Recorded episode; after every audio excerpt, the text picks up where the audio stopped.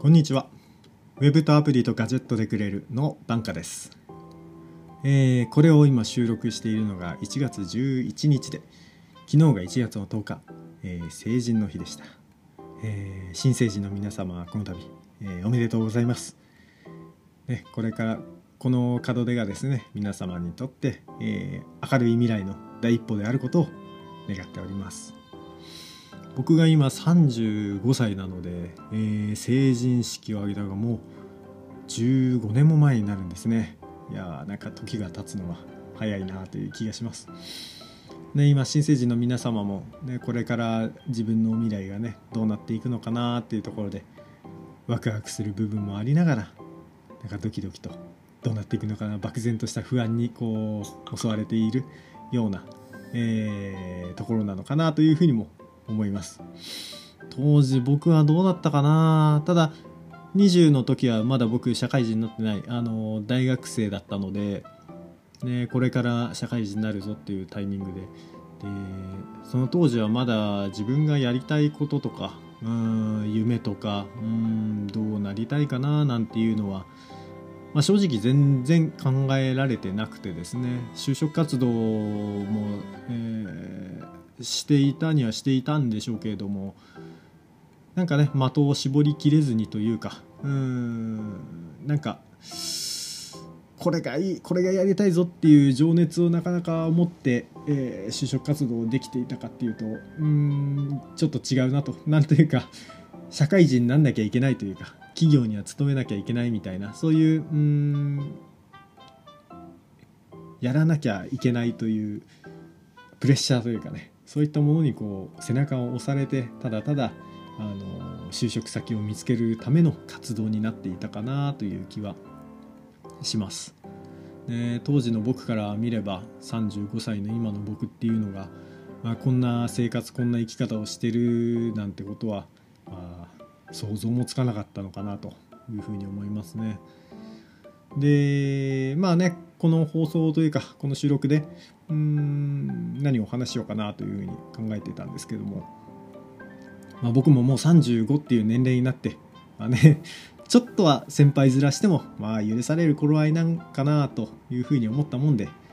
なんかね新成人の皆様になんかエールを送れたらというふうに思って、えー、自分の経験を踏まえてですねなんか仕事や生き方のあれこれ思うところっていうのをちょっとお話しようかなというふうに思います。で、まあ、細かくねいろいろとアドバイスはあるんですけれどもまず先になんか一番言いたいことを一番最初に言っておこうかなと思うんですけどもうーんと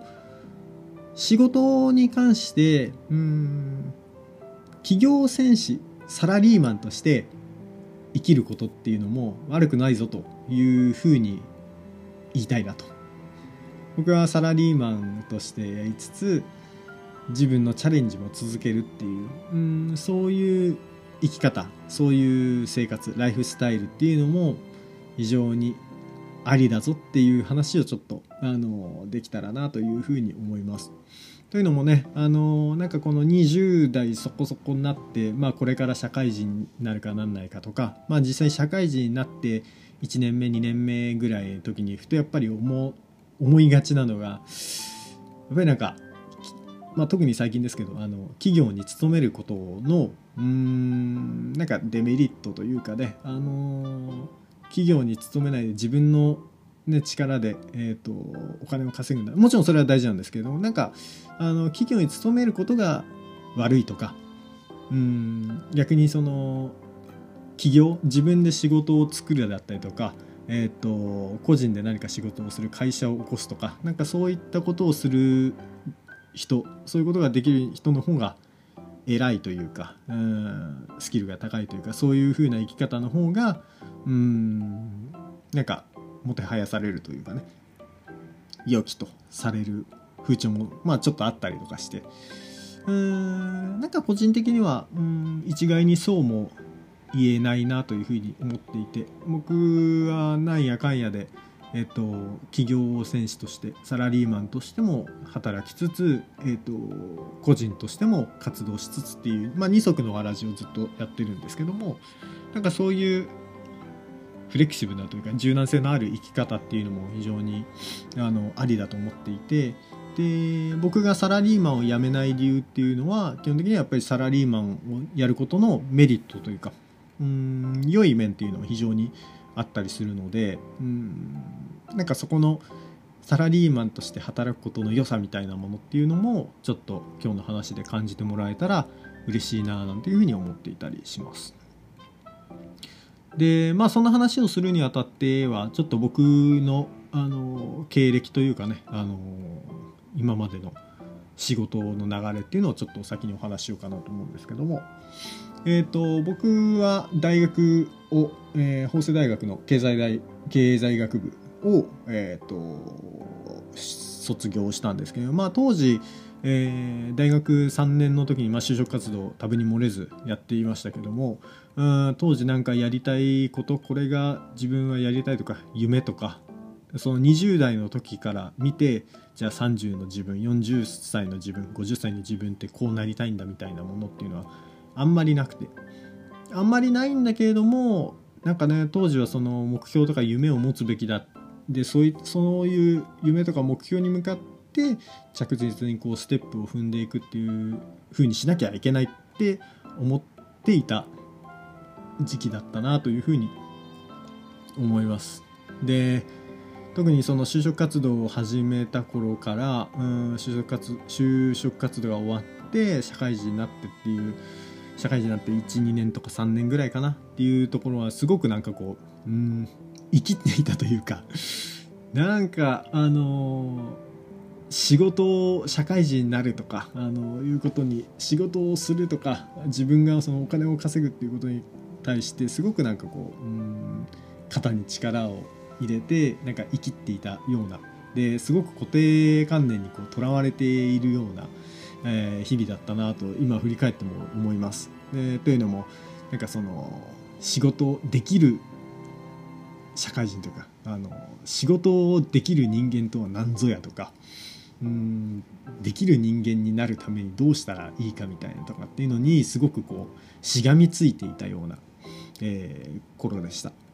で、えっと、結局就職活動にはなんかコンサルティング会社を中心にこういろいろ回りつつうんでもなんか就職活動をしている中でなんかコンサル会社ってちょっと自分のなんかやりたいことは特になかったですけどあのなんか自分のイメージしてるものとちょっとやっぱり違ってあ何がいいかなとか結局就職活動結構ギリギリのところまでギリギリのところまでコンサル会社を狙っていろいろやってたんですけどもなんか違うってちょっと思い始めちゃって結構土壇場になっていやなんか社会人の基本はやっぱり営業だみたいなことを思って、えー、営業職の、えー、活動就職活動に切り替えてで結局、えーと、専門商社の、えー、営業に就職するということになったんですけども。まあなんか当時はビジネス書をいろいろ読み漁ったりとかしてで7つの習慣を読んだりとかえ、ー、と金持ち父さん美貌父さんを読んでなんか感化されてまあなんかやっぱりサラリーマンなんて微妙だみたいな。さあの最終的にはこう自分で金を稼ぐように金持ちになるんだみたいな。う自分はねやっぱ他の人と違うあのなんか企業でこう働いてあの一生過ごすんじゃなくて俺はどっかでこうその企業のなんか悪いループから抜け出してあの自分の人生をこう勝ち取るんだみたいな。あれですね成功するんだみたいな。なんかすごくそういう気持ちがアップアップしてて。まあそれの背景にはちょっと兄貴の存在もあって自分の兄がえっ、ー、と割とまあ成功してたりとかしてあの、まあ、いい会社に勤めててでそこでも結構成功してたりとかしてキャリアをこう順調に伸ばしていたりしたんでなんか自分が一発逆転なんか兄貴よりこうできる大人になるためにどうしたらいいかみたいなとこになんか躍起になってたような時期だったなと思います。でなんかそれにつけ込まれる形でって言ったら ちょっと悪いですけどあのなんかあの何ネットワークビジネスいるまあ、最近はマルチ校とは言わないのかな？あのネットワークビジネスのうんなんか端くれみたいなものにこう片足を突っ込みそうになったりとか いうこともあったりとかしてうん宿泊したのが社会人1年目2年目ぐらいでしたね。でえーと、ちょっと話飛び飛びになるんですけど、えーと、で就職したのが、えーと、商社の営業でした。でやってることは海外から、えー、と資材をこう輸入してそれを、えー、国内で販売するっていう、えー、仕事なんですけども主にあの土木建築だったりとかあと化学系の化学系のあの原料を取り扱っていたりしたので、えー、とサイエンス系のあの企業さんにそういった原料を卸すみたいなことを、えー、やっていました。で社会人になってもちろん東京で就職したんですけども、えー、半年で事例が出まして、えーと、お前大阪なということで 大阪に転勤になって社会人もう半年ですね。社会人になって半年で大阪に行くことになり人生で初めての一人暮らしを経験することになりで大阪で、えー、3年間仕事をすることになりまして。でまあ当時えっ、ー、と彼女と付き合っていて、えー、まあ遠距離をずっとやっていてまああの大阪に行くそのタイミングからもうその彼女とは付き合っていたのでもう遠距離をそれからずっとやって3年間遠距離をし続けてでまあねただ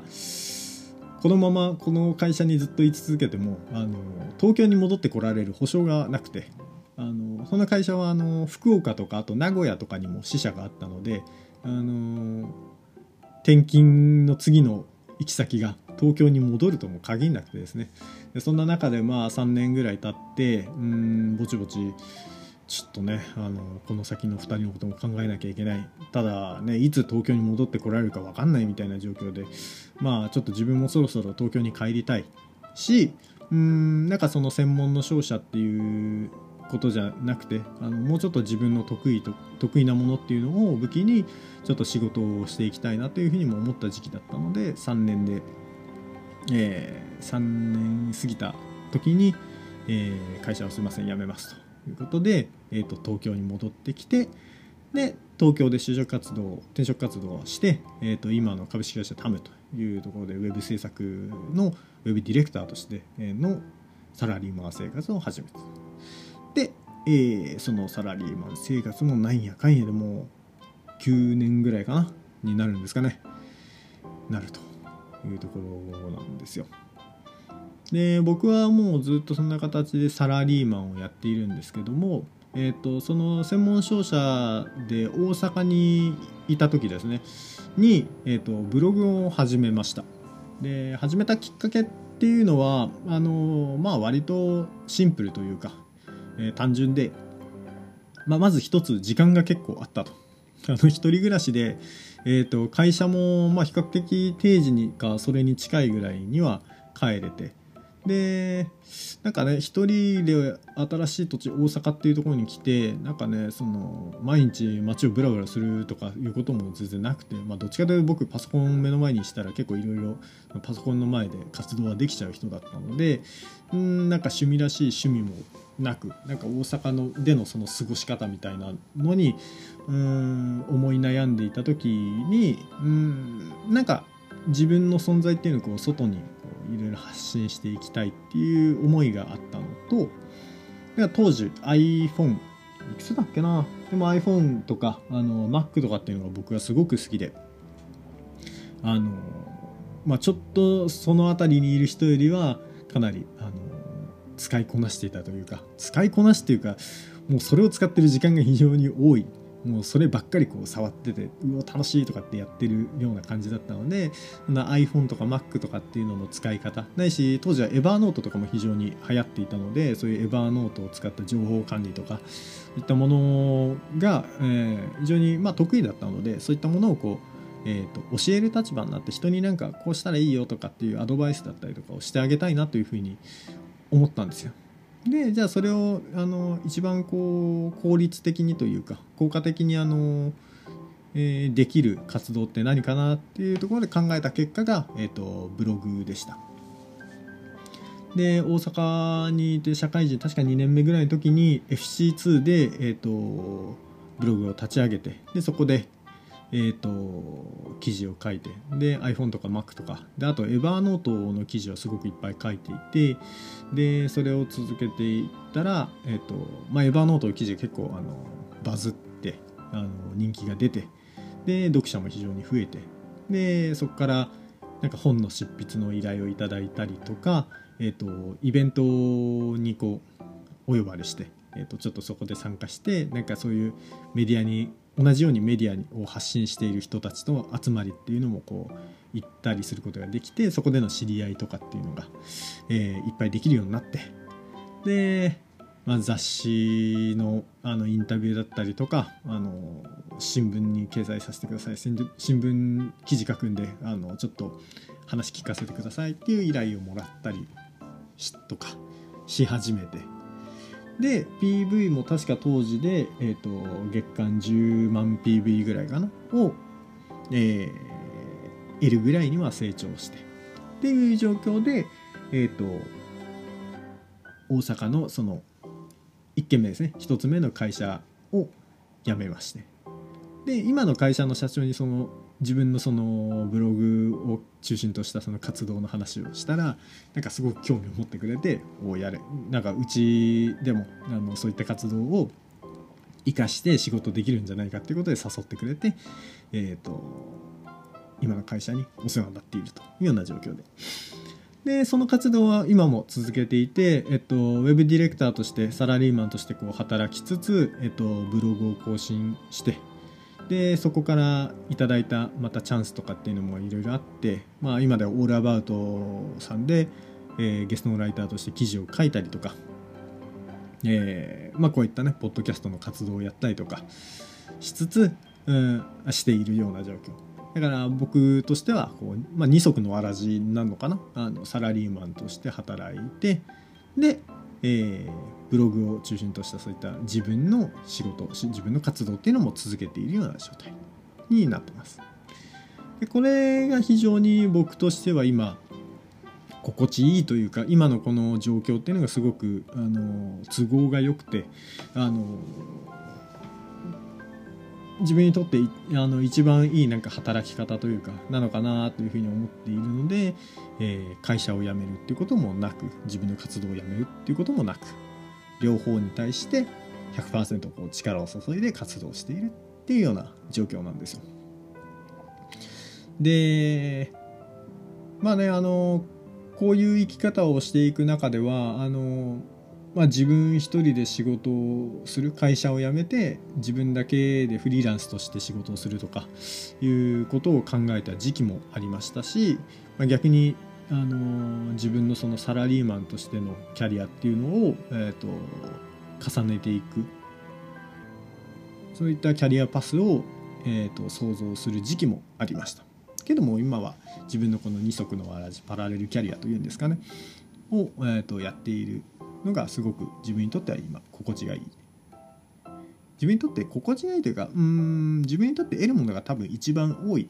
ような生き方なのかなというふうに思ってこの生き方を選んでます。で冒頭にお話した通りそのサラリーマンでいることのメリットっていうのもやっぱりいっぱいあってうーんやっぱりそれを捨てるのは僕は非常にもったいないなというふうに思って今の会社をずっと続けているっていうところもあったりします。で、えっ、と、なんだろう、サラリーマンであることのすごく一番大きな、あの、大きく見ていいところっていうのは、やっぱり守られながら挑戦できるっていうのは、すごくやっぱりいい環境なんだなというふうに、やっぱり思うんですよ。ね。あのー、やっぱり会社に属するメリットって結構いろいろあって、まあ、一つはその、給料が、ね、決まった金額が定期でもらえる。あの安定とかっていうことではちょっとないと思うんですよ。まあ今の時代ね、あのいつ何時その企業が潰れるか分かんないしとかいうそういうのもありますけども、まあ、でも基本的には、ね、毎月、まあ、10日なら10日15日や15日にお給料が振り込まれるっていうことのその定期的にもう決まった金額がそれだけ入るっていう予定がやっぱり立つっていうことがやっぱり一つ非常に大きなメリットまあ僕今妻がいて娘がいてっていう状況ですけどやっぱりそうやって定期的に必ずこのお金が入るっていう予定が立ってる目処が立ってるっていうのはやっぱり安心ですよね。でやっぱりそういうところは一つ大きなメリットではある。で2つ目が会社の看板を利用できるっていうところがあって、まあね、高田和弘ないしバンカという人間に対してのこう信用っていうことよりも株式会社タムっていう一つの会社に属してる人間としての信用っていう方がやっぱり強力ですよね。人から信用してもらうにあたっては。まあいまだにその企業に勤めている。きちんとした、あの企業に勤めている人であると。そこに属している人間であるっていうことの方があの非常にこう信頼感を得やすいですよね。でそれは例えばあの銀行でお金を借りるとかっていうこともあの一つもちろんそうですし単純にその人と新しい人とあの関係を築くっていうところでもやっぱりね自分 YouTuber やってますっていうことよりは全然ねあの信頼感があるというか信頼してもらいやすいっていうのはあります。で3つ目がえっと、会社と会社のお金と時間を使って自分の成長につなげられるっていう点ですよね。あのまあ、今タムっていう会社はえっと自分がやりたいこととか自分が学びたいことっていうのに対してあの非常にこう寛容に補助を出してくれるところで、まあ、例えばあのえー、セミナーに参加したいだったりとかあのワークショップに行きたいとか何かこういう勉強したいこういう本が欲しいとかあのそういう自分の成長につながるようなあの活動に対しては、えーと、会社の方から援助をしてもらえてそれに対してあの自分の負担なくですねあの自分の成長に対してのサポートをこう受けられるような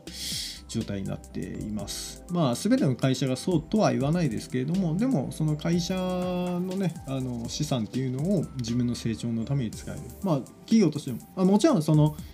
えーと、会社に役立つことに対してですけどね、まあ、僕に関してはそのウェブディレクターとしての仕事っていうのはあの自分のそのブログ活動の方にもえーと、影響があって役に立つことが多いしブログの方での活動で得た経験とか実績っていうのがあのウェブディレクターとして、えーと、活躍する活動をするにあたってのあのうん役に立つってことも非常にあったりするんですごくこうあの親和性が高いっていうのもあってあの会社の方の仕事で役立つものあの必要なそういった経験とかあの実績勉強っていうのはえーと、会社の方でいろいろサポートしてくれるんですよね。で4つ目が、えっ、ー、とその分野まあ今僕だったらウェブ関係ですよねウェブ周りのことに関して、えっ、ー、と、仲間と情報を共有できるというかあのいうのがすごく強くて、まあ、やっぱりフリーランスとかで独立しちゃうともう自分の世界にこうグッと入らなきゃいけなくて、うん、そこから外に向かって、えー、と発信は自分の方からこういっぱいしていかないとなかなかコミュニケーションが取れなかったりとか。で自分の知識経験っていうのもあのやもすればねあの本だったりとかウェブの方から拾ってきて自分で学ばなきゃいけないですけどなんかあの会社に勤めてるともちろんね同じディレクターっていう職の人もいればウェブのデザイナーさんもいてエンジニアさんもいていろんなあの立場の人たちがあの渦巻いてる中であの日々こうコミュニケーションをとっていけるんですよ。そうなればでその人たちがやってること活動から得ることもあったりとかしますし、えー、分からないこととかっていうのをその人に聞いたりとかあのすることもできてで自分が困ったりとかこういう時どうしたらいいんだろうってなった時に助けてくれる仲間っていうのがやっぱりいっぱいいるということですごくあの一緒にやあのできるあの同じあの話が通じる人間っていうのがあの身の回りに溢れているっていうのはやっぱり自分の成長にとっても知識をこう得るとかインプットをこうどんどんどん増やしていくっていうことに対してもすごくあの有利な状況なんだろうなというふうに思っています。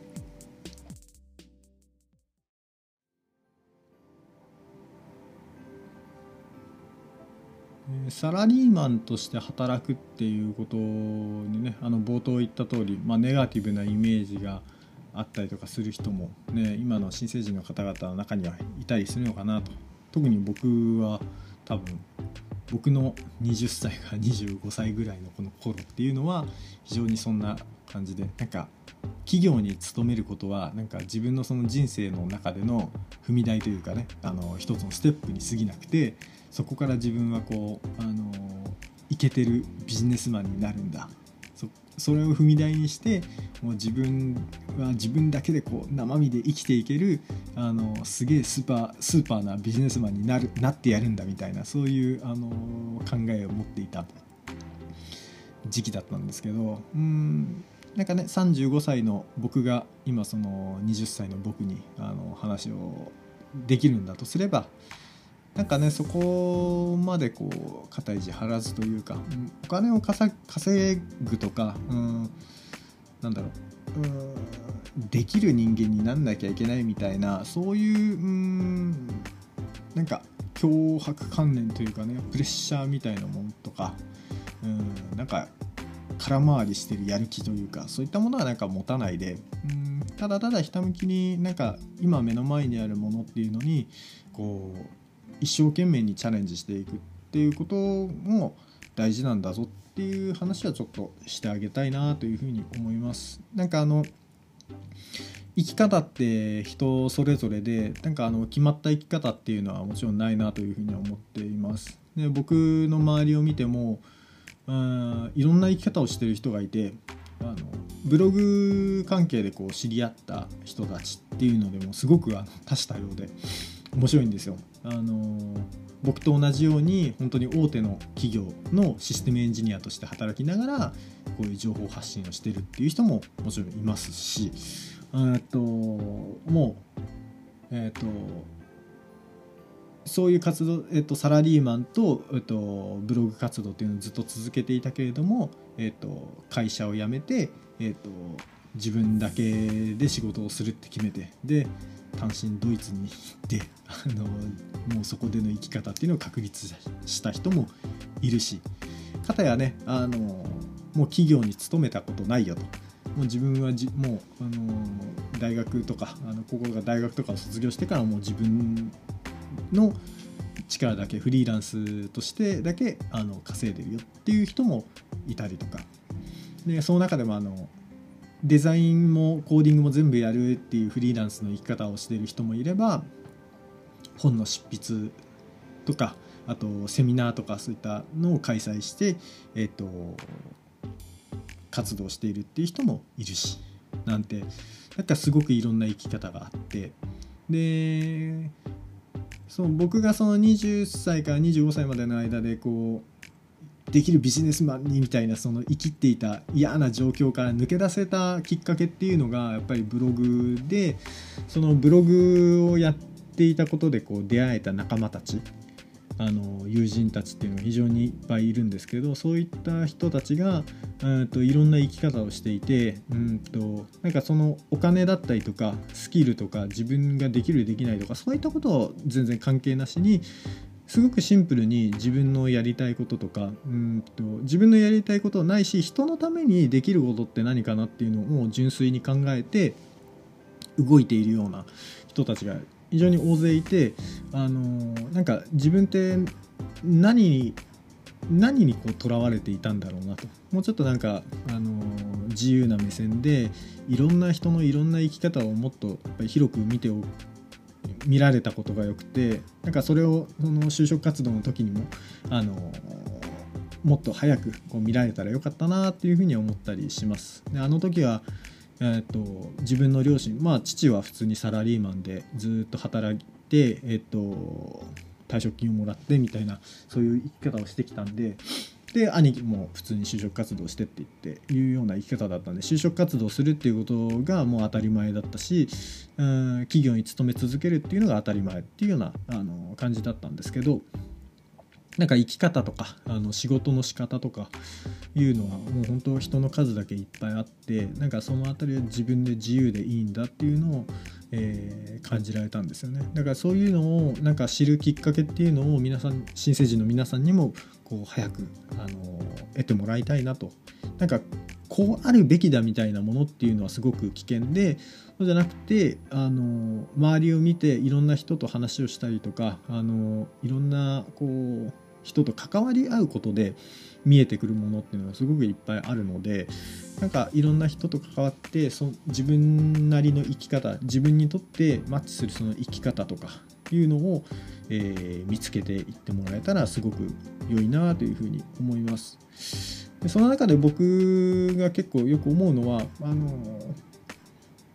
特になんか7つの習慣とかああいうのをこう読み漁っていた時はこう一つ目標とか夢っていうのがあってこう到達するべき目標地点があってそれに対して、えーと、必要なステップっていうのを自分で刻んでいってでそれをどんどんどんどん細かくすることで今日のタスク今日やんなきゃいけないことっていうのが見えてくるみたいな。そういうあの考え方が非常にあの強くあったんですけれども今僕が思うのはそうではなくてあの目標を立てることばっかりが大事じゃないなと。目標を立てること自体は非常に大事だしそれに対して向かっていくっていうのは非常に大事なのは分かってるんです。ただそそればかりじゃなくてただただ今目の前にあることに一生懸命やる。別にどこに向かうとかじゃなくてただ今自分が興味のあることとかこれが面白いこれが楽しいこれが大事なんだって純粋に今自分の心がそうやって思っているものに対して一生懸命にやる。一生懸命に取り組む。それに対して学んでそれに対していろんなチャレンジをする。でそれをこう続けていった結果思いがけない出会いだったりとかあの予想もしなかった景色っていうのが実は2年後3年後に広がっているっていうこともあるんですよね。だからあの目標ばかりを見るんじゃなくて今目の前にあること自分の今の心気持ちっていうのに正直になってそれを続けていってでその結果どんなところにたどり着けるのかなっていうその、あのー、見えない未来っていうのを楽しみに待つっていうのも非常に大事な生き方なんじゃないかなというふうに思っていたりします。20そこそこの僕が35の今の僕のこの生き方とかあの生活っていうのをじゃあ、ね、目標にできたかっていうと絶対そうではなくてあの当時の知識経験あのあの当時の僕の世界では、えー、今の僕のこの生き方っていうのは多分見えていなかったと思うんですよ。だからやっぱりこの生き方を目標にすることはできなかったしうんここの生き方を目指して何か取り組むっていうことはきっとできなかったなと。じゃあ今の自分僕は正直今の生き方とか今の生活って非常に満足してて妻がいてね息子がいてでそこそこまあ稼ぎもあってみたいな。で自分のやりたいこととかいうこともあのチャレンジできる環境にあって、ね、非常にあの自分にとって今嬉しい環境で。でそれをあの手に入れられたのはあのブログとかいうのを通じてウェブディレクターっていう職を得てでその2つの活動っていうのを、えーと、一生懸命に、まあ、ただただ僕は好きだからあの結構これが、まあ、得意っていうのも多少なりともありつつ面白くていろんなことをこのこの業界このうんジャンルに関してはすごく興味が尽きなくていつまでもこう学びと経験と実績をこう積んでいけるようなあのフィールドだというふうに思ってるんでそれをこう続けていけるようなものだったので、まあ、それをずっとひたむきにこうやり続けた。結果でただただ今があると。だから今この景色が広がったっていうことはすごく楽しみだし35の今の僕が、えー、と今やってることをやりつつなんか新しいことに挑戦してでその結果得られる37歳とか40歳の自分っていうのがまたどんな風になっているのかっていうのをワクワク楽しみにしながら今生きているっていうような状況なんです。だから、ね、今新成人になられて20歳ですね。20歳になられた方々が夢とかそういったものがなくてうんどうやってその就職活動したらいいかなとかどうやって社会に出ていったらいいかなっていうところに不安が、えー、あるんだとすればまあその不安はもちろんねあの当然のものでしてあのただその漠然とした不安に押しつぶされるんじゃなくてちょっとふとあの足を止めて自分が今本当に興味があることとか自分がこれやってみたいなって思うものにちょっと正直になって取り組んでみるっていうのはありなんじゃないかなというふうに思います。あのー、それをやった結果っていうのがあの正直ねあの2年後3年後役に立たなくなることも普通にあったりするんですよ。ただ人生っていうのはあの不思議な出会いというか不思議な巡り合わせでしてあの昔やっていた役に立たないと思っていたような活動がふとした瞬間にあの役に立ったりとか、ね、あの僕も商社の営業時代で、えー積んできた経験とかっていうのは、まあ、別に今のウェブディレクターの活動とか全然仕事の内容とかかぶんないですよ。かぶんないしあの特に役には立たないですけどもでもやっぱりふとあのお客さんとこうあのミーティングをするとか仕事をするってなった時はやっぱりその時の商社の営業として活動していたあの特にその大阪でのあのコミュニケーションの仕方とかそういったものは非常に役に立っていてあの時のなんか人とこう話をする態度だったりとかあの話し方とかそういったものっていうのがあなんかあってよかったなあの時期があってよかったなって普通に思える今があったりするので、まあ、何がきっかけでねあの未来に役立つかなんていうのはわからないので何はともあれやっぱり自分の今目の前にあることっていうのに集中するのはすごく大事なことなんじゃないかなというふうに思います。はい。なんかねちょっと話長くなっちゃいましたが。うん。なんかねこれからねこれからの未来が不安に思うこととかねいろいろあると思うし悩むこともいっぱいあると思うんですよ。ただねそれ一つ一つは別になんか失敗しても失敗じゃなくてあの未来の糧だと思っていろんなことをチャレンジしたり何せよ今目の前のことに一生懸命にやってもらえたら多分明るい未来が開けるんじゃないかなというふうに思います。はい、そんなところで、ね、35歳の僕がなんかねエールを送れるとしたらこんなことしかないんですけれども皆様の未来が明るい未来となりますよう願っております。なんかね僕の方であの答えられるようなこととかがあれば全然質問とかいただければあの答えられる範囲答えようかなというふうに思いますので、ね、Twitter とかあののところから Twitter とかブログの方からですねあの問い合わせとかいただけたらあの回答するようにいたしますのでお気軽にお声かけいただけたらと思います。じゃあ今日も長くなっちゃいましたがお付き合いいただいてどうもありがとうございました。では失礼します。